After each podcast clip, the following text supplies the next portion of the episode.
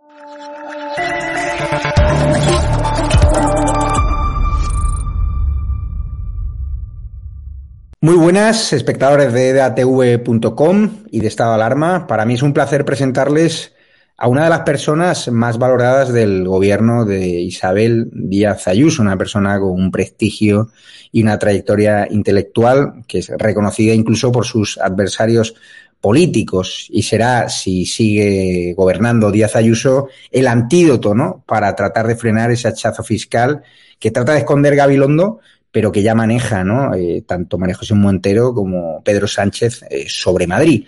Les presento ya al consejero de Hacienda y Función Pública en Funciones de la Comunidad de Madrid, Javier Fernández Lasqueti. ¿Cómo estás? ¿Qué tal? Pues, eh, pues ya tenía yo ganas de estar en estado de alarma, así que, que muy agradecido y encantado de estar contigo, Jair. Además, eh, te agradezco que estés con nosotros, tienes la agenda apretadísima, vamos, te veo desde peluquerías hasta recorriéndote municipios de la Comunidad de Madrid, que estás haciendo una campaña, como digo, un despliegue espectacular y sobre todo con mucha ilusión, ¿no? Una ilusión que yo no había visto en el Partido Popular en los últimos años, en los mítines de campaña, ¿no? Es una campaña con, con entusiasmo. Eh, y, y, y, te lo digo yo que he hecho muchas campañas en mi vida y he hecho campaña con Aznar, he hecho campaña con Esperanza Aguirre y, y lo que estoy viendo ahora son cosas que no había visto, que no había visto nunca, ¿no? De, de eso de, sobre todo de, de un entusiasmo que es muy contagioso, ¿no? El, entusiasmo es contagioso, ¿no? Y, y cuando y cuando una campaña, eh, el, rótulo que pones delante es libertad, eh, eso, eso hace que la gente se entusiasme y, y Ayuso entusiasma porque uno de los eslogans que también podríais haber escogido era libertad o que nos frían a impuestos. Está claro que si la izquierda gobierna... Es un, es un, implícito, es un implícito efectivamente. Claro.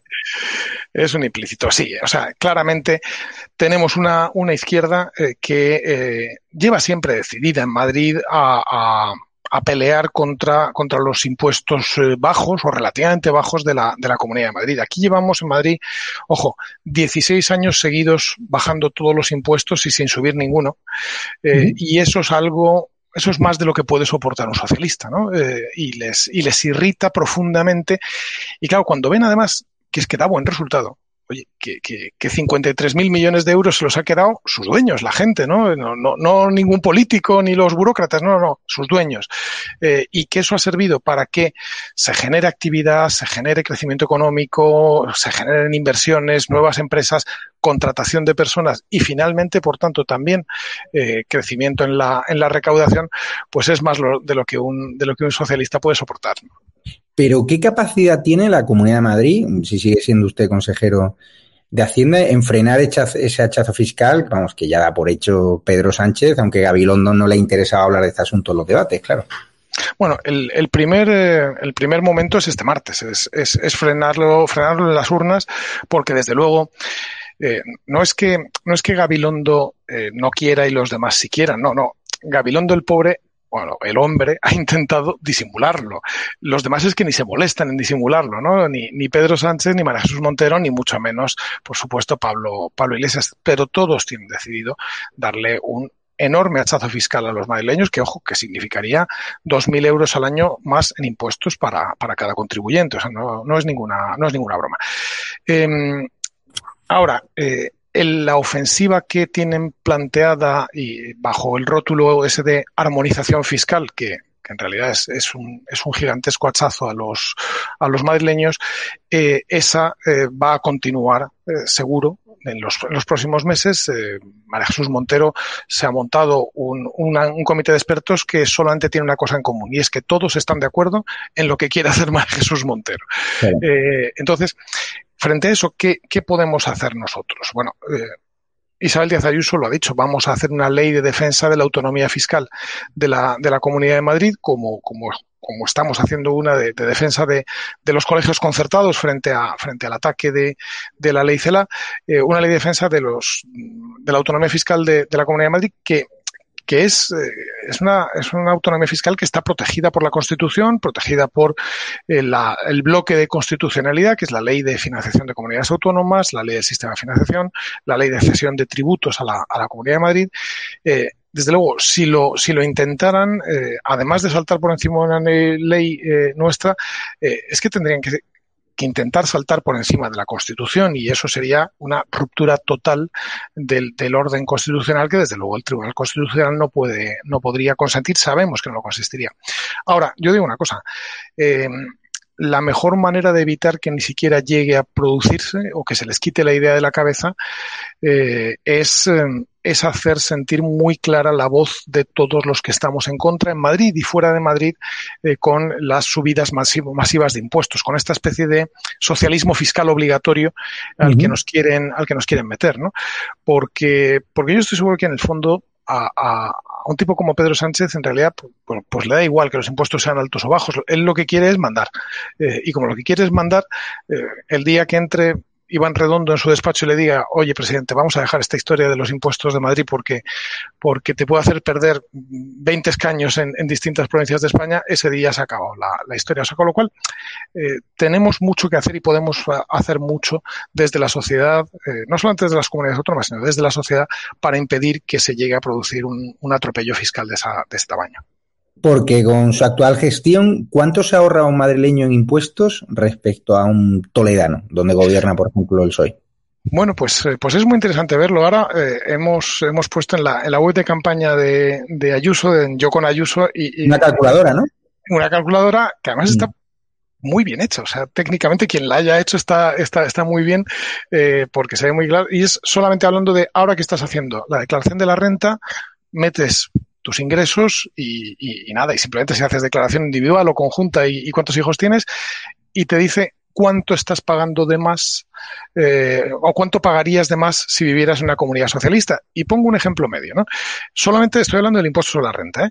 Uh -huh. eh la renta media aquí en Madrid, los ingresos medios de un madrileño son 32.000 euros al año. Uh -huh. bueno, para esos ingresos medios, por tanto, no es ningún rico, no es ninguno de estos uh -huh. de los que, no, para esos ingresos medios, en Extremadura le harían pagar 400 euros más de impuestos sobre la renta. En Valencia le harían pagar como 300 euros más. O sea, estamos hablando de dinero.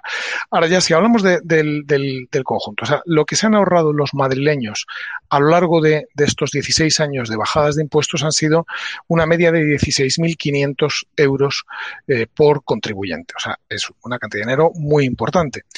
Pero eh, para, para, esto es eso, que, que dicen que, que, esto es una cosa como que hacemos solamente para los ricos y que la gente normal no, no, no, se beneficia. Pues no, es mentira, se beneficia la gente de rentas altas y la gente de rentas bajas. Y le pongo, eh, o te pongo un, un ejemplo más, más claro.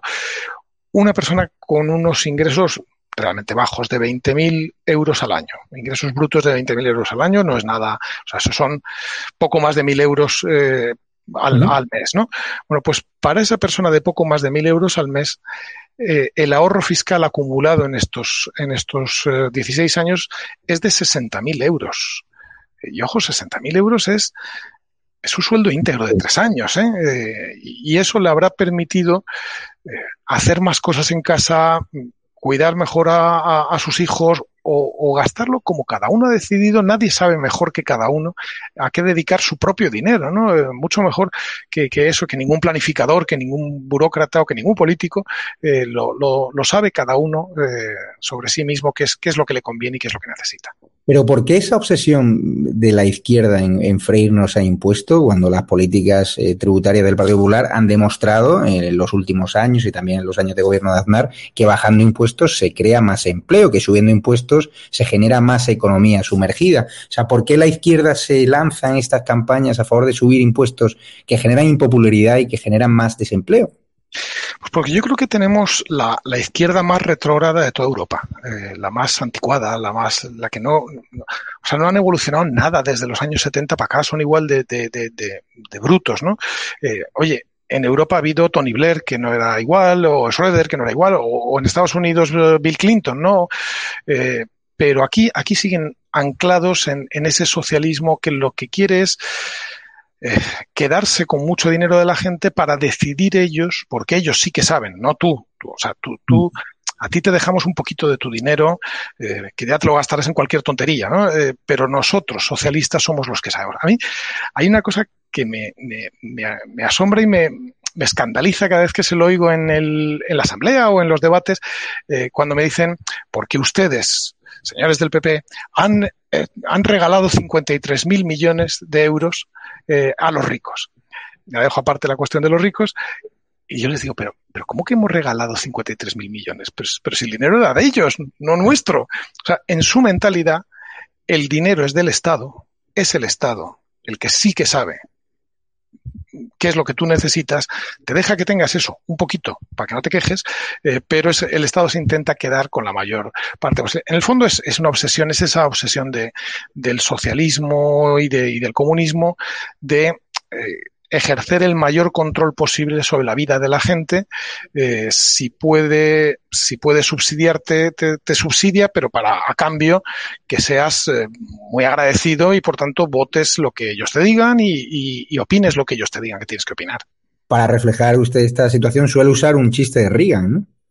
Ah, bueno, hay un fantástico chiste de Reagan, efectivamente, que usó en, yo creo que fue en la primera campaña que era, eh, ¿qué, ¿qué, es lo que piensa un socialista eh, cuando, cuando ve un, un, negocio, una empresa?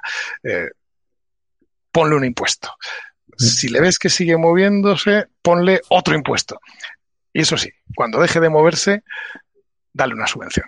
Bueno, pues, pues es un poco esa, esa obsesión de, de también de los de, de los de aquí que, que, que, sigue presente, que sigue presente eso, desde, desde la época de Reagan, desde los años 70 para acá, los de aquí no han evolucionado nada. Lo de Gabilondo es que es de traca, o sea, porque antes de la campaña electoral presentó 17 enmiendas en contra de las deducciones fiscales del gobierno de Díaz Ayuso. Bueno, claro, pero si es que lo, lo, llevan haciendo constantemente. O sea, yo, eh, y, y, lo mismo Ayuso, subimos o, o, o, nos levantamos en la asamblea a hablar de cualquier cosa y de lo primero que nos hablan es, es de que estamos haciendo regalos fiscales a los ricos, ¿no? Eh, que, que, es una broma, ¿no? O sea, te pongo otro ejemplo. Eh, en, en, Madrid hay eh, 800.000 personas que en estos 16 años se han beneficiado de la eh, reducción de, de, la bonificación del 99% del impuesto de sucesiones. Sí. Eh, de esas 800.000 personas, resulta que 600.000 recibían una herencia por debajo de la media.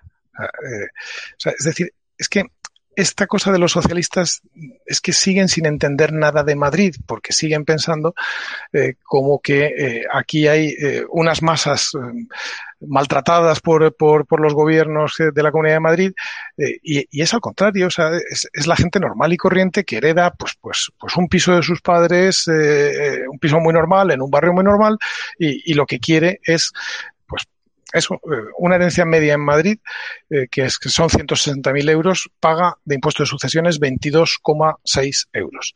Si nos quitan las bonificaciones, y, y, es el caso, por ejemplo, de Asturias, sin bonificación ninguna, en vez de 22,6 euros pasaría a pagar 2.260 euros, ¿eh?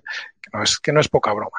Claro, ¿qué ocurre? Pues, por ejemplo, que en, Asturias eh, eh, el 30% de la gente no recoge la herencia de sus padres y a mí eso me parece hasta, hasta una cosa que te desgarra, ¿no? Eh, como, como también el hecho que me parece una crueldad, ¿no? O sea, que, que, que, pongan todo ese empeño en subir el impuesto de sucesiones en el año en el que más españoles se han muerto. Eh, mm. es, es, una cosa que decir como, o sea, hasta poniéndote en tu lugar pensarías, bueno, si hay un año en el que no tengo que hablar de, de subir el impuesto de sucesiones, este, es este, ¿no? Ya, ya, ya, hablaré de ello el año que viene, ¿no? Bueno, pues, pues, no, no, no se cortan nada, nada, nada, porque están con la obsesión del control de la sociedad y del control del dinero de la gente. Y esa obsesión también por el impuesto de patrimonio, que Pablo Iglesias también en campaña no ha parado de mentarlo cuando la práctica, la realidad, dibuja que ese impuesto apenas sirve para recaudar. Bueno, ese impuesto nunca ha sido, nunca ha servido para recaudar nada. En, en sus mejores momentos recaudó poco más de 2.000 millones de euros, eh, que era pues, en el año 2005-2006, cuando Madrid todavía lo, lo tenía.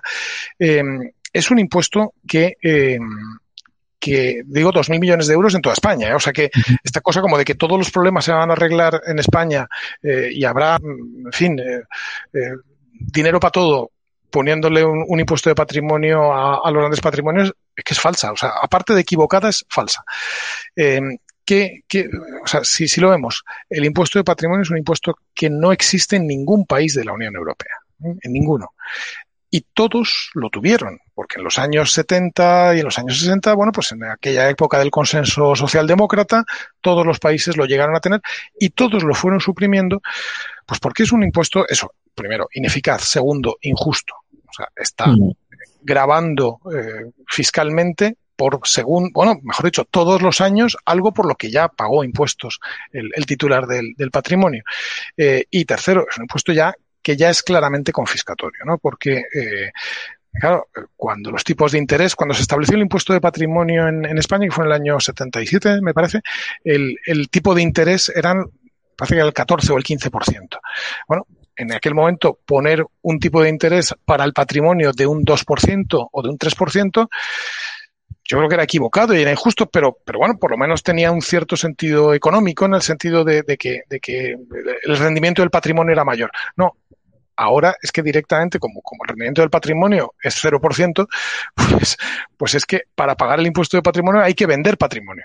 Eh, y esa es técnicamente la definición de confiscación es, eh, es esa, ¿no? Con lo cual eh, es, es, un impuesto completamente equivocado del cual eh, hizo muy bien la Comunidad de Madrid eh, huyendo y, y, que, y que desde luego estamos muy contentos de que así, de que así sea.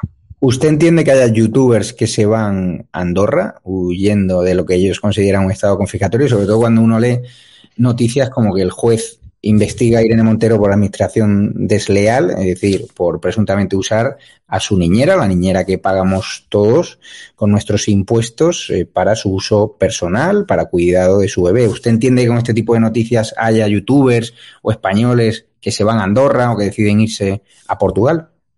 Yo lo que, lo que pienso es que todo el mundo, pero todo el mundo es todo el mundo, eh, trata de encontrar el, el, el, lugar mejor en el que, eh, en el que pueda eh, hacer su, su, actividad profesional eh, y al mismo tiempo poder disfrutar de la mayor parte posible de lo que se ha ganado con su esfuerzo, incluidos los youtubers, por supuestísimo, ¿no? Pero eso lo mismo una persona que está trabajando en un taller o, o un médico o un, eh, o un profesional de cualquier, de cualquier tipo, ¿no?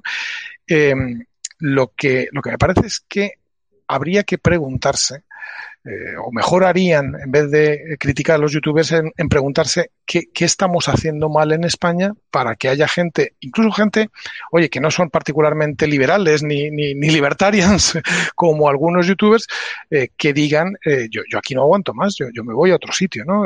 Y por otra parte también, otra cosa, mucho critican la, a la Comunidad de Madrid y sus impuestos bajos, dicen que es un paraíso fiscal, mentira, o sea, aquí se siguen pagando muchos impuestos, pero eh, la Comunidad de Madrid y sus impuestos bajos están reteniendo en España eh, a contribuyentes que de otro modo ya se hubieran marchado a Portugal. ¿no? Claro. Porque, porque, Portugal no tiene ni impuesto de patrimonio ni tampoco impuesto de sucesiones. Hay 15 países de Europa que no tienen impuesto de sucesiones. Portugal, Suecia, Italia, eh, Austria, oye, países muy serios. Entonces, al revés, es la Comunidad de Madrid, al tener unos impuestos algo más bajos, o notablemente más bajos, mejor dicho, eh, está ejerciendo una función de retener en España a contribuyentes que de otro modo, pues probablemente ya se hubieran ido a, o a Portugal o a Irlanda o a, o a cualquier otro, otro país. Claro, el problema es que aquí la reforma fiscal que propone el gobierno ya dicen que va a empezar por el impuesto de sociedades, patrimonio y sucesiones. Claro, cuando uno tiene una empresa en el extranjero, cuando ve este tipo de noticias, eso va en contra de la política de atracción de grandes empresas de la Comunidad de Madrid. Es decir, este titular no ayuda en nada, ¿no? Saber eh, los inversores extranjeros de que el gobierno va a subir el impuesto de, de, sociedades, con lo cual, ¿cómo van a contrarrestar esos eh, titulares que llegan ¿no? a, a, Europa, que llegan a Estados Unidos y que hace más difícil vuestra labor de captación ¿no? de, claro. de grandes empresas? Cada, cada, declaración o cada anuncio que hace el gobierno eh, que va eh, o en el sentido de subir más los impuestos o de reducir aún más la libertad económica en España uh -huh. o, de, o de entrometerse más o de no proteger la propiedad privada, por ejemplo, todo lo que están haciendo en torno a, a, al mercado inmobiliario, a, a, los pisos, como, como si una empresa, eh, por el hecho de ser una empresa que construye edificios o compra edificios y los pone en alquiler fuera inmediatamente una especie de monstruo criminal eh, que, que, que, va, eh, en fin, explotando a la gente pues no. Al revés, tratará de hacer sus servicios al menor precio posible para tener los mayores clientes posibles, como todas las empresas. ¿no? Entonces, todos esos eh, eh, mensajes que manda este, este gobierno eh, alejan enormemente a la inversión eh, extranjera y hace que, eh, que, España sea un lugar eh, menos, menos apetecible o menos interesante para, para invertir. Y, precisamente ahora lo que necesitamos después de, de la o durante la pandemia y, lo necesitábamos ya de antes es, es, todo lo contrario, es que vengan más inversores, es que venga más gente fíjate, una, una, cosa que ha propuesto ahora eh, Isabel Díaz Ayuso en la, en la campaña, que, que es una, una, idea yo creo que, que, original, que es ¿por qué no hacemos algo para que eh, atraer a lo que llamamos nómadas digitales, o sea, a, uh -huh. a teletrabajadores, ¿m? gente eh, que está teletrabajando y en vez de teletrabajar, oye, en Estocolmo, que hace un frío espantoso, no ves el sol en no sé cuántos meses y, y hay una cerveza horrible, pues, eh, pues, pues que se vengan aquí eh, a, a, teletrabajar en, en Madrid, encantados, porque seguro que de ellos vendrá talento, seguro que alguno de ellos monta una empresa, invierte, eh, crea algo con alguien de aquí y, y, saldrán cosas. Bueno, pues todo eso es lo que todas esas declaraciones, todas esas actuaciones de, del gobierno eh, eh, alejan. ¿Qué hacemos desde la Comunidad de Madrid? Pues intentar contrarrestarlo en todo lo que podemos. Eh, a ver, con, con, cierto éxito, por ejemplo, en Madrid ahora se, se están instalando en, en estas últimas semanas, ha habido un anuncio y ya una realización importante eh, de empresas, por ejemplo, de, de, de hosting de, de, de, páginas web, uh -huh. eh, pero, pero de las grandes, grandes, ¿no? Y, y las dos, además, lo han hecho diciendo, eh, queremos que Madrid sea nuestro hub para conectar el, el, hosting desde América hacia toda Europa y hacia Asia y África. Oye, pues bienvenidísimos sean, eh, les damos todas las facilidades, en, les damos en la Comunidad de Madrid un marco, oye, de estabilidad, de seguridad jurídica, de toda la libertad económica que podemos, pero claro, en el impuesto de, de, de, sociedades, por ejemplo, no podemos hacer nada, en el, en el IVA no podemos claro. hacer nada, y eso, eh, si tuviéramos un gobierno que acompañara en eso, amigo, esto cambiaría. ¿eh? Fíjese que la ministra de Industria tampoco ayuda, Reyes Maroto, la que recibió ¿no? esa navaja ensangrentada de una persona con problemas mentales, la que decidió imprimirla ¿no? en tamaño XXL, pues resulta que dice así abiertamente que la Comunidad Autónoma de Madrid recibió 7.000 millones de euros del Estado y que ustedes no dan nada a, las pymes, justo además cuando se ha conocido que van a compensar a 25 sectores excluidos de la lista aprobada por el Ejecutivo de Pedro Sánchez, peluquería, taxistas, bares y restaurantes, es decir, mm, sectores que para Pedro Sánchez no son importantes, al menos a la hora de ayudarles, ustedes les van a premiar. Pero claro, cuando ven este tipo de titulares de una ministra de Industria que debería remar a favor de la Comunidad de Madrid, con independencia de que el gobierno sea el PP o, del PSOE, está en juego nuestra economía, ¿ustedes qué piensan? Bueno, de, de momento, a esta ministra de Industria llamada Reyes Maroto, eh, yo creo que nadie la conocíamos. Eh, no, no, o sea, fíjate que las cosas que han pasado en la industria y en el turismo eh, y en el comercio en el último año, oye, no se le había oído una, una palabra más, más alta que otra en ningún, en ningún sentido. Hasta que llega la campaña electoral y empieza a decir una serie de cosas, pero sin ningún sentido. O sea, ¿Cómo que 7.000 millones de euros? Porque no es verdad.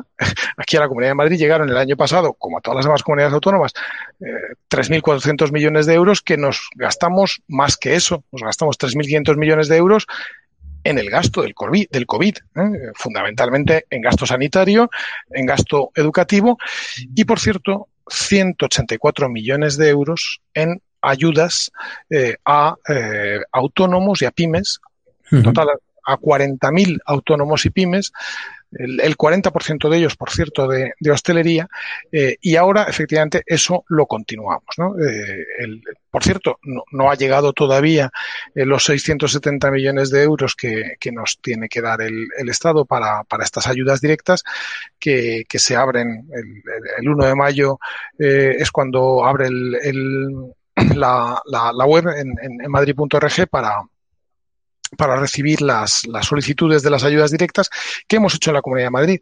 Oye, pues poner 220 millones de euros suplementarios porque se habían dejado fuera un montón de sectores que tenía todo el sentido porque han sufrido mucho. O sea, estamos hablando de academias, estamos hablando de eh, talleres, estamos hablando de eh, peluquerías, de ferreterías o de tiendas de souvenirs, en fin, librerías tenía todo el sentido que, que recibieran esas, esas ayudas eh, y, y, por tanto, en conjunto son 900 millones de euros los que ahora eh, van a, a ayudar a, a quienes perdieron el año pasado eh, un 30% más de su facturación, que desgraciadamente pues fueron muchas, muchas empresas y muchos autónomos.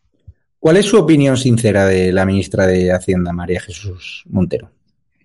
Bueno, yo María Jesús Montero la conozco desde que ambos éramos consejeros de sanidad. Ella eh, de, ella de, de, Andalucía y yo de, yo de Madrid. Eh, María Montero es una, es, una tipa que, eh, que es eh, que es inteligente y que, que sabe, eh, o sea, no, no, no es una incompetente. Ahora, es como parece. O sea, es decir, es, es así de, o sea, si ella te puede dar un corte, te lo da. Eh, si ella puede hacer algo que moleste a, a quienes no le votan, lo hará. Eh, ella trata siempre de, eh, en fin, de, de, de, de, ser lo más sectario que uno pueda llegar a ser, ¿no? Siempre utilizando el doble de palabras de las necesarias para decir las cosas. Y, y lo que creo es que, o sea, así es como yo la veo personalmente y profesionalmente. Y, y en cuanto a, a, su a su ejecutoria o a sus resultados como ministra de Hacienda está siendo catastrófica. O sea, cada, cada predicción que hace sale al revés. Eh, acaba de salir dato de, uh de, o sea, han hecho, por ejemplo, el presupuesto más loco de la historia de España. ¿eh? Y, y, poco se habla de ello y, y, yo creo que se debería hablar más. O sea, un presupuesto el de este año, eh, de 2000, 2021, que sube un 25% el gasto público. Y, y, no meto el dinero de los fondos europeos que veremos a ver si llegan y cómo llegan. No, no. O sea, en gasto directo del Estado, 25% más. Bajo la suposición de que esto iba a crecer al 11 o al 12%, ¿no? hoy han salido los, los, datos de contabilidad regional, eh, de contabilidad nacional, y resulta que es que en el primer trimestre no ha crecido el PIB, ha bajado el PIB. Eh, luego, por tanto, vamos a tener un problema muy, muy, muy, muy serio, porque nos está metiendo eh, María Jesús Montero, siguiendo las instrucciones, evidentemente, del, del responsable de todo esto, que es Pedro Sánchez, nos está metiendo esto sí que va a ser una burbuja. ¿eh? Mucho se habló de la burbuja inmobiliaria. La burbuja de deuda pública es la que cuando estalle eh, se va a llevar por delante, en fin, a, una generación de españoles. Porque, porque, estamos gastando muchísimo más de lo que podemos gastar. Hemos pasado de, de un 100% del PIB a un 120% del PIB en, en deuda pública en, en, poco más de nueve meses o en poco más de diez meses y lo que queda del año. ¿no? Con lo cual, eh, creo que es catastrófico eh, lo, que, lo que está haciendo la ministra de Hacienda eh, y lo que, lo que están haciendo. O sea, yo creo que van a dejar un balance que nos va a hacer eh, ojo con lo que digo, ¿eh? eh añorar a Zapatero, ¿eh? que creo que es lo, peor que le ha pasado a España, eh, fue Zapatero, bueno, pues lo vamos, lo vamos a añorar.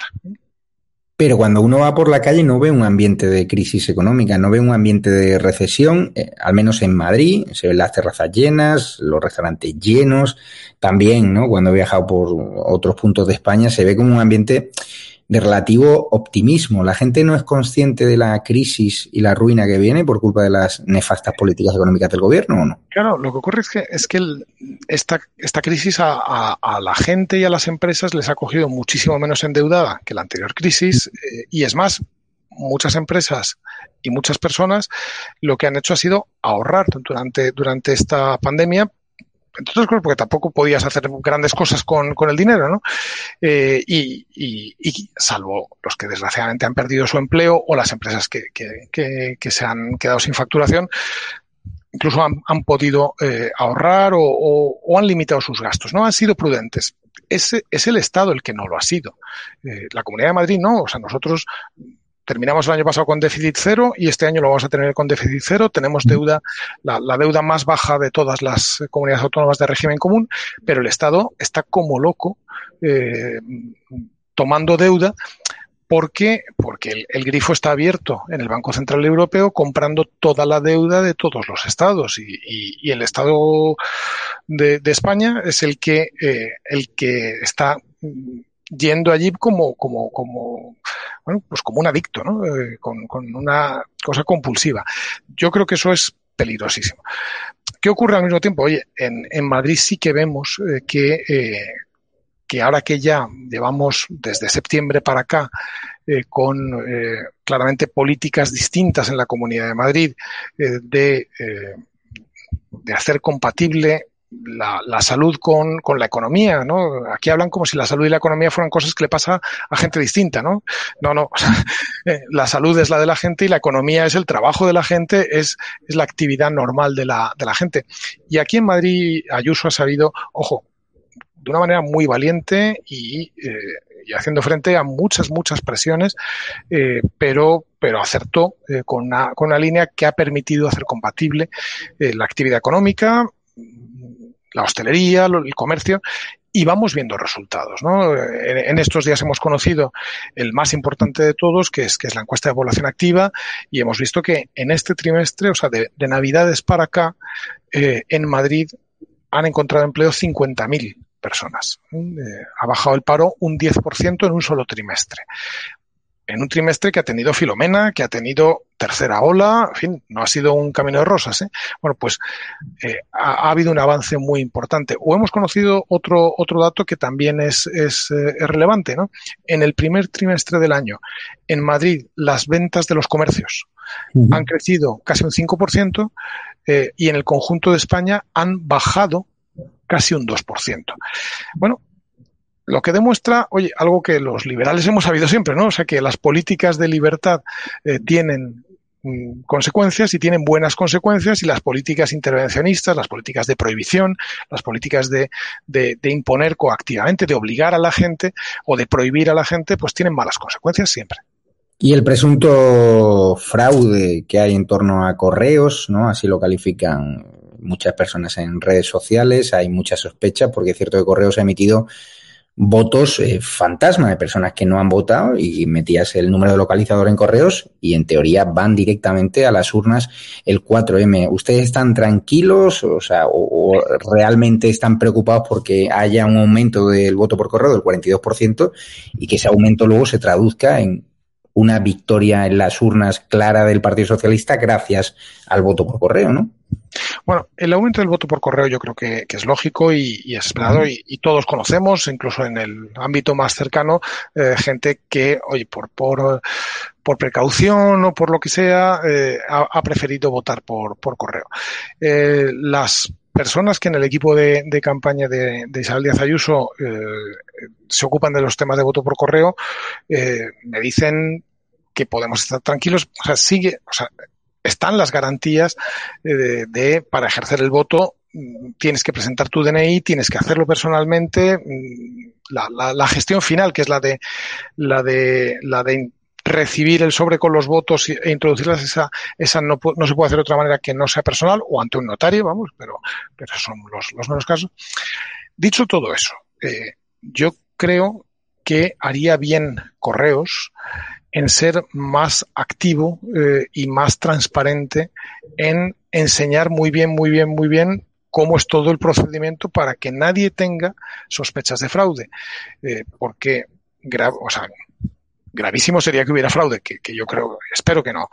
Eh, pero tampoco es bueno que la gente piense que, hay fraude, ¿no? O sea, que, eh, haya eh, esa, esa idea eh, en, muchas personas, y todos lo recibimos en 20 WhatsApps, de, gente que piensa que se está produciendo un fraude, pues, pues en sí mismo no es bueno. E insisto, yo creo que Correos debería, y, yo creo que la, Junta Electoral se lo ha pedido, ser muy activo en, en, enseñar todo el procedimiento tantas veces como haga falta para que no queden dudas. Usted también ha emprendido una lucha contra la hiperregulación, ¿no? ¿Cómo va? Bueno, pues eh, yo creo que es una, es una, una lucha que hacía falta en España yo creo que hace falta en toda Europa. Pero um, el otro día había una persona que decía, eh, eh, la regulación es el, el, el, producto que Europa exporta en mayor medida. Y es verdad, ¿no? Esa Europa hiperreguladora, esa España hiperreguladora, eh, y Madrid no se libra de, de ello, ¿no? Entonces, eh, tenemos que ser muy activos y, y hemos empezado ya eh, y queremos continuar, ¿no? Por eso Isabel Díaz Ayuso ha lanzado pues algunas ideas que, que yo creo que están muy bien como por ejemplo esa, esa idea de, de mercado abierto en el sentido de que puedan venir a trabajar y a, eh, y a, prestar sus servicios en Madrid cualquiera de cualquier lugar de España sin que le pidamos ni un permiso, ni una homologación, ni una licencia más, ¿no? O sea, si usted vale para instalar aires acondicionados en Castilla y León, ¿cómo no va a valer para, para instalarlos aquí? ¿no? O si su producto eh, ya, eh, ya se lo han revisado en, en, en, Canarias, pues tráigalo aquí que, que, nos vale, ¿no? Que es una idea de mercado único eh, que, eh, que, ojalá se extienda por el resto de comunidades autónomas. Pero eh, muy específicamente en el campo de la, de la regulación, yo lo que creo es que el exceso de regulación lo que le mete a las empresas es costes innecesarios. Hay estudios, por ejemplo, de, de, alguna universidad norteamericana, de George Mason University, en los cuales demuestran cómo el coste de la regulación puede llegar a ser mayor que el coste de los impuestos. ¿no? Eh, claro, le mete costes excesivos. Hay otra regulación que es que sencillamente se ha quedado ya absolutamente o desfasada o, o, o nunca tuvo sentido. ¿no? O en otras ocasiones, ojo, hay regulación que se hizo en algún momento y que pues de alguna manera venía a proteger a los que ya estaban haciendo una actividad para que no entraran competidores, ¿no? Bueno, y, y, al revés, lo que necesitamos es competencia. Entonces, o sea, si tenemos miles de empresas tratando de salir del hoyo eh, en el que les ha metido eh, el virus y los confinamientos y la intervención del gobierno y todo eso, lo que no podemos pensar es que pueden salir eh, cargando del cuello con un fardo de regulación de, de este tamaño, ¿no? Entonces, vamos a, a ir a por ello. De momento hemos hemos seguido ejemplos que han funcionado muy bien en, en Reino Unido, en Canadá y en, y en Australia. Eh, y, y, de momento siguiendo, imitando ¿eh? Eh, cosas que se hacen por allí, pero que, que, funcionan bien. Hemos puesto en marcha una línea abierta contra la hiperregulación. Que, eh, que, está abierta ahora mismo en la, en la web de la Comunidad de Madrid. Si tú metes en, en Google línea abierta contra la hiperregulación eh, Madrid, te, te, te, lleva, ¿no? En la que cualquiera, cualquier persona, eh, empresa o individual o quien quiera que sea, nos puede meter, oye, eh, yo he visto que la regulación que hay en tal sector, en tal actividad, eh, o, me, o, me, genera unos costes excesivos o me hace muy difícil competir o ojo, o no me permite innovar, porque es que, claro, hay regulación que te dice cómo tienes que hacer las cosas y te prohíbe hacerlo de otra manera. Y si tú quieres innovar porque has descubierto o has visto en otro país una manera de hacer las cosas que no está permitida en la regulación española, tienes que pedir permiso para innovar. Y al revés, para innovar, para innovar no hay que pedir permiso, todo lo contrario. ¿no? Entonces, mmm, llevamos desde, lo abrimos esto a primeros de marzo, eh, por tanto hace, hace escasamente dos, dos, meses, ni siquiera llega a dos meses, hemos recibido ya más de 150 eh, solicitudes, o vamos, o ideas. Nosotros a lo que nos comprometemos es a examinarlo, eh, a, a, a, ver si, si de verdad eh, eso que, que, nos, que nos dice quien nos escribe merece la pena, a contestarle y a luego dar información al público. ¿no? Uh -huh. Y de momento pues no, nos hemos visto cosas muy, pues algunas muy sensatas, ¿no? Un, una conocida cadena de Madrid de, de, pastelerías que al mismo tiempo tienen, tienen eh, atención, vamos, cafetería, digamos, ¿no? Uh -huh. eh, pues nos decía, oiga, ¿por qué la regulación no permite poner terrazas a la hora del desayuno? Sí. Pues, pues imposible saber por qué, porque alguien en el año eh, no sé cuántos se le ocurrió que no tenía sentido o que no debía de hacerse, ¿no? Eh, y en cambio ahora, más bien al contrario, oye, mucho mejor eh, si hay si hay terrazas abiertas desde las 8 de la mañana y la gente puede puede tomarse un café al aire libre, ¿no? Entonces son ese tipo de cosas contra lo que contra lo que vamos, ¿no? Y, y, y yo creo que vamos a conseguir cosas cosas bonitas. Ayuso ha prometido también otra cosa que va a ser muy importante, que es que toda la normativa autonómica que se apruebe lleve un estudio de los costes que genera. ¿no? No, no, solamente una memoria económica, que eso ya lo hace, de cuánto le cuesta a la administración, eh, sino de cuánto le cuesta a la gente. ¿no? Eh, porque a veces eh, se lleva ideas que, que, bueno, pues, pues que a quien la ha redactado le parece muy sensato, pero no se ha tomado la molestia de mirar esto cuánto le cuesta a las empresas, porque a lo mejor resulta eh, que esa, esa condición que has puesto eh, le, le, impone eh, unos costes que, que, les va a hacer muy difícil operar en el, en el mercado. Y es, o sea, es necesario que nos pongamos más en, en los zapatos y en la piel de, de, quien, de quien levanta la persiana todas las mañanas, de quien se juega su patrimonio, de mm. quien está ahí peleando para, para llevar adelante un negocio y para, y para generar empleos y para generar riqueza. Cualquiera que haya seguido la campaña de Ciudadanos de Edmundo Val, si es cierto lo que cuentan, el milagro económico de Madrid se debe, según Ciudadanos, a, una persona, al consejero de, de, Economía, muy joven además, Manuel Jiménez, que, vamos, según el discurso rimbombante Ciudadanos, habría que ponerle una calle. ¿Qué hay de cierto ahí? Bueno, vamos a ver, yo con, con todo respeto y cariño a, hacia quien ha sido compañero mío de gobierno durante año y medio, Manuel Jiménez, pero, pero eso, decir eso es decir mucho. Es, es, es exagerar un poco, ¿no? Eh, yo creo que, que la, la buena evolución económica de Madrid, o mejor dicho, el que hayamos, por ejemplo, recuperado ya a estas alturas el 70% del empleo que se destruyó eh, en, en, el, en, la pandemia y en el, y en el confinamiento, eh, se debe fundamentalmente eso a una línea que viene de atrás, pero que se ha acentuado en el, en el mandato de Isabel Díaz Ayuso de impuestos bajos y de, libertad. Eh, y esa libertad ahora se ha concretado sobre todo en, eso, en no prohibir a la gente trabajar, en no prohibir a, los establecimientos abrir, prestar su servicio, en, en ir a buscar con test, eh, con millones de test, en dejar a las empresas hacer test, eh, cosa que no solamente nos hemos dejado, sino que hemos agradecido y animado. Eh, eso es lo que ha hecho que Madrid saliera, esté saliendo más rápido y mejor que otras comunidades autónomas. Yo tengo que decir que, en el momento más difícil, eh, en, el momento crítico en el que las presiones para eh, contra Isabel Díaz Ayuso para que cerrara de nuevo todo eh, y nos volviera a meter a todos en casa encerrados, que fue finales de septiembre, principios de octubre, eh, bueno, pues, pues, más bien al revés, pues, pues, pues Ignacio que, que, tenía una excelente relación con, con, Manuel Jiménez, lo que decía era que, que, teníamos que hacer lo que él llamaba un stop and go eh, de 15 días. Que algunos le dijimos, oye, Ignacio, la última vez que hicimos un stop, eh, del stop and go hasta el go pasaron tres meses y pico, ¿eh? y, y entre medias se quedaron miles y miles de personas sin empleo y miles y miles de, negocios. O sea que eh, no, precisamente no, no fue, eh, no fue eh, la, la, la, parte de, de, de Ciudadanos o, particularmente Ignacio Aguado y, y, alguien, pues eso, muy, muy ligado a él, como, como Manuel Jiménez, quienes abogaron por, por abrir la economía de Madrid, sino al revés, por cerrarla, ¿no? Y nos llegaron a decir, ojo, hay una entrevista del país de primeros de, octubre que es de las cosas que a mí particularmente más me irritaron, eh, en la que Ignacio Aguado nos dice eh, esas decisiones que se están tomando, es, es, ese tipo de decisiones tomadas por criterios políticos, eh, van a costarle la vida a mucha gente. Amigo, estás hablando de que los demás matamos y tú no. ¿no? Bueno, pues resulta que ha sido al revés.